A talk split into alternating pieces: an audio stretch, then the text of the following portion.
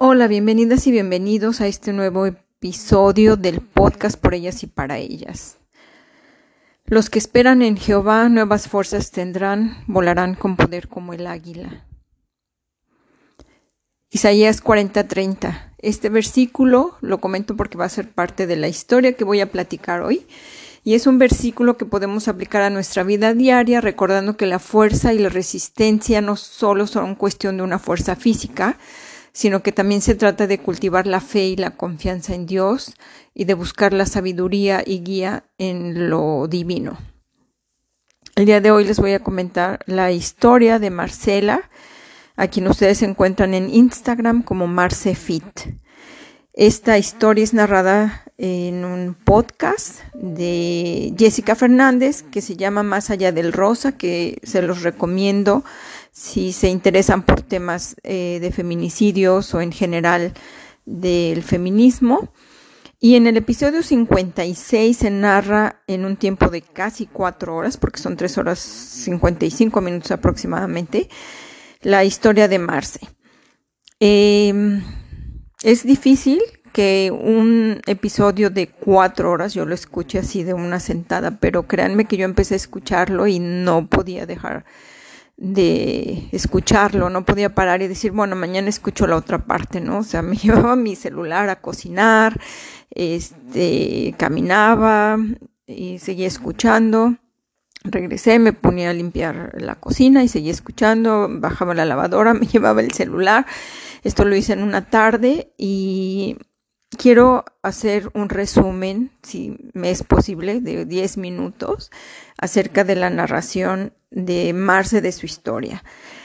Marce era joven y pues inició una relación a distancia, como lo hacen muchas actualmente, porque hay tantas plataformas donde puede uno conocer a personas para iniciar una relación. Conoce a un joven y de alguna manera llevan una relación a distancia. Eh, en algunas ocasiones, pues cuando ya ella estaba enamorada, él le pedía algunas fotografías íntimas o algunos videos, etcétera. Y bueno, pues ella confiando en él porque se amaban, eh, accedió a las propuestas de él y pues me envió algunas fotografías. Había algunos videos de ambos eh, teniendo relaciones sexuales. Y bueno, la historia obviamente ya la narra más detalladamente. El punto al que voy es después de un tiempo, eh, de repente ella empieza a notar algunas actitudes misóginas por parte de él. Y bueno, llega un momento en que ella dice, ya, hasta aquí no, ya tenemos que terminar esta relación. Y bueno, pues empiezan las amenazas, ok, si me dejas, voy a publicar esto. Y pues era una forma de manipulación, ¿no? De manipulación hacia ella, de, sabes que no termines la relación porque pues tengo mucha información tuya y la voy a publicar si me dejas. Por supuesto que Marce no creía que alguien que dice que te ama o que te amó te pueda hacer daño de esa manera, ¿no? Porque a veces creemos y confiamos y creer y confiar no es un error pero les comparto esta historia porque a través de las experiencias de otras personas podemos aprender, no caer en lo mismo y sobre todo ayudar a las chicas jóvenes que actualmente se da mucho esto de que compartan fotografías. Y bueno, repito, el error no es compartir la foto, sino confiar, ¿no? Entonces a veces es mejor decir que no. bueno, finalmente ella se entera de que en algún sitio publican sus fotos, ¿no? Porque alguien le la contacta y le dice, oye, pues mira lo que se está compartiendo, ¿no? A raíz de esto ya inicia una investigación. Repito, si quieren escuchar a detalle esto, les recomiendo el podcast. Yo no voy a entrar tan al detalle aquí, pero es impresionante todo lo que Marce comenta aquí, ¿no? En el momento que ella empieza a investigar por qué, quién, dónde se comparten sus fotos. Ella entra a algunos grupos de Telegram con una identidad falsa para enterarse de todo lo que ahí sucede y son cosas terribles, terribles. eh, le podría yo llamar durmiendo con el enemigo, ¿no? Porque según lo que ella comenta, es que en algunos de esos grupos los mismos esposos compartían fotos de sus esposas, ¿no? Dormidas, tomándoles fotos de sus partes íntimas, cosa que a mí me parece increíble, inaudible, pero que es una realidad porque ella misma lo pudo constatar al ser parte de estos grupos. Y lo peor de todo es que muchas personas que están ahí no piensan que también a sus hijas les puede pasar lo mismo, ¿no? Al estar ellos siendo parte de esto, están generando a jóvenes que van a seguir haciendo lo mismo y a lo mejor una de las víctimas en un futuro va a ser una de sus propias hijas. Pero bueno, en fin, continuando con esto me hizo recordar mucho eh, la película que vi en Netflix que se llama El hombre más odiado en Internet. No sé si la han visto, pero también se las recomiendo muchísimo. Eh, Hunter Moore eh, lucraba con pornografía a través de un sitio llamado Is Anyone Up. Él mismo, cuando fue llevado a juicio, le llamaron el arruinador de vidas porque él inició posteando una foto, ¿no? De alguna de sus exnovias, exponiéndola en un sitio en internet y de un día para otro, ¡fum! Se dio cuenta que 14 mil personas habían visto esa fotografía. Entonces empezó a ver esto como una opción de negocio y empezó a desarrollar ahí una estrategia que ahora yo hasta pienso y digo, bueno, estamos viviendo en un mundo tan nefasto que hacen películas de estas historias y pues obvio muchas otras personas toman ideas de ahí para hacer lo mismo. Y bueno, esto es lo que sucedió en el caso de Marce, porque lo que ella comenta es que eh, de repente se dio cuenta que sus fotografías estaban publicadas en un sitio de pornografía, ¿no? Ahí lo peor del caso es que ponen su foto y ponen sus datos reales, como su teléfono, sus redes sociales. Entonces, cualquier persona que entra y paga por ver esas fotografías piensa que ella es efectivamente quien está poniendo sus propias fotos en ese sitio pornográfico. Entonces ella se dio cuenta de esto porque empiezan a llegarle mensajes, inclusive de Arabia, dice, de Egipto, de otros países, donde ella decía, bueno, ¿qué está pasando? Ahora, ella seguramente no sabe en dónde más se publicaron sus fotografías. Las fotografías están ahí en internet y seguramente siguen rondando y alguien sigue haciendo negocio con ellas, ¿no?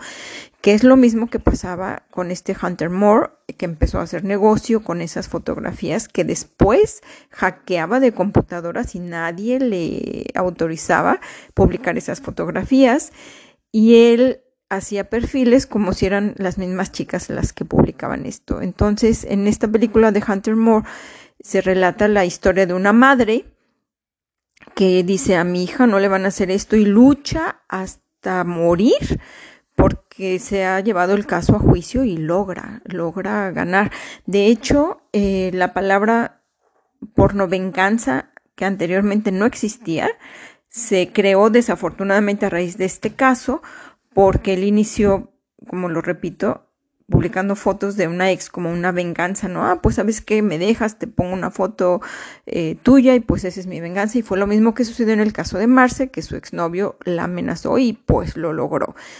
Es una larga historia la que cuenta Marce en este podcast de Jessica Fernández hasta que pues afortunadamente ella logró y según comenta creo que es el primer caso que se logra eh, ganar un juicio y llevar a la cárcel al agresor, ¿no? A su expareja que le hizo tanto daño y que utilizó sus fotografías pues para publicarlas en todos lados, no solamente por WhatsApp, por Telegram, sino en sitios pornográficos haciendo negocio de esto y quién sabe cuánto dinero haya hecho con esto, ¿no? Al principio mencioné un versículo bíblico que los que esperan en Jehová tendrán nuevas fuerzas, fuerzas y volarán con poder como el águila.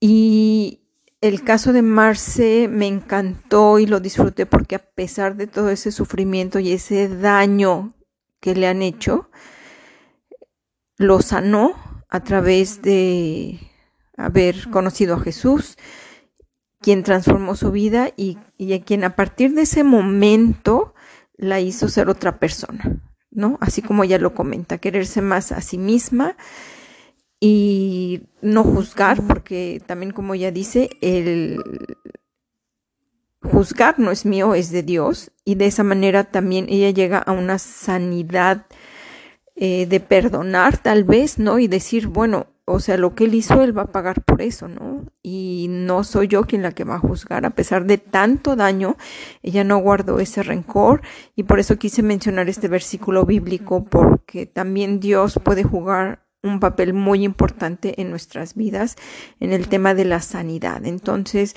eh, si tú estás pasando por alguna situación similar o conoces a alguien que esté en una situación parecida, pues les recomiendo mucho que escuchen este testimonio de Marcela porque me impactó mucho, me impactó mucho sobre todo el punto de la forma en que ahora ella reconoce el amor por ella misma, que ella es la persona más importante y al final menciona ya que a veces por tratar de agradar y por ver todo lo que se publica en las redes sociales y cómo se ven las mujeres, etcétera, que tú también quieres ser más atractiva.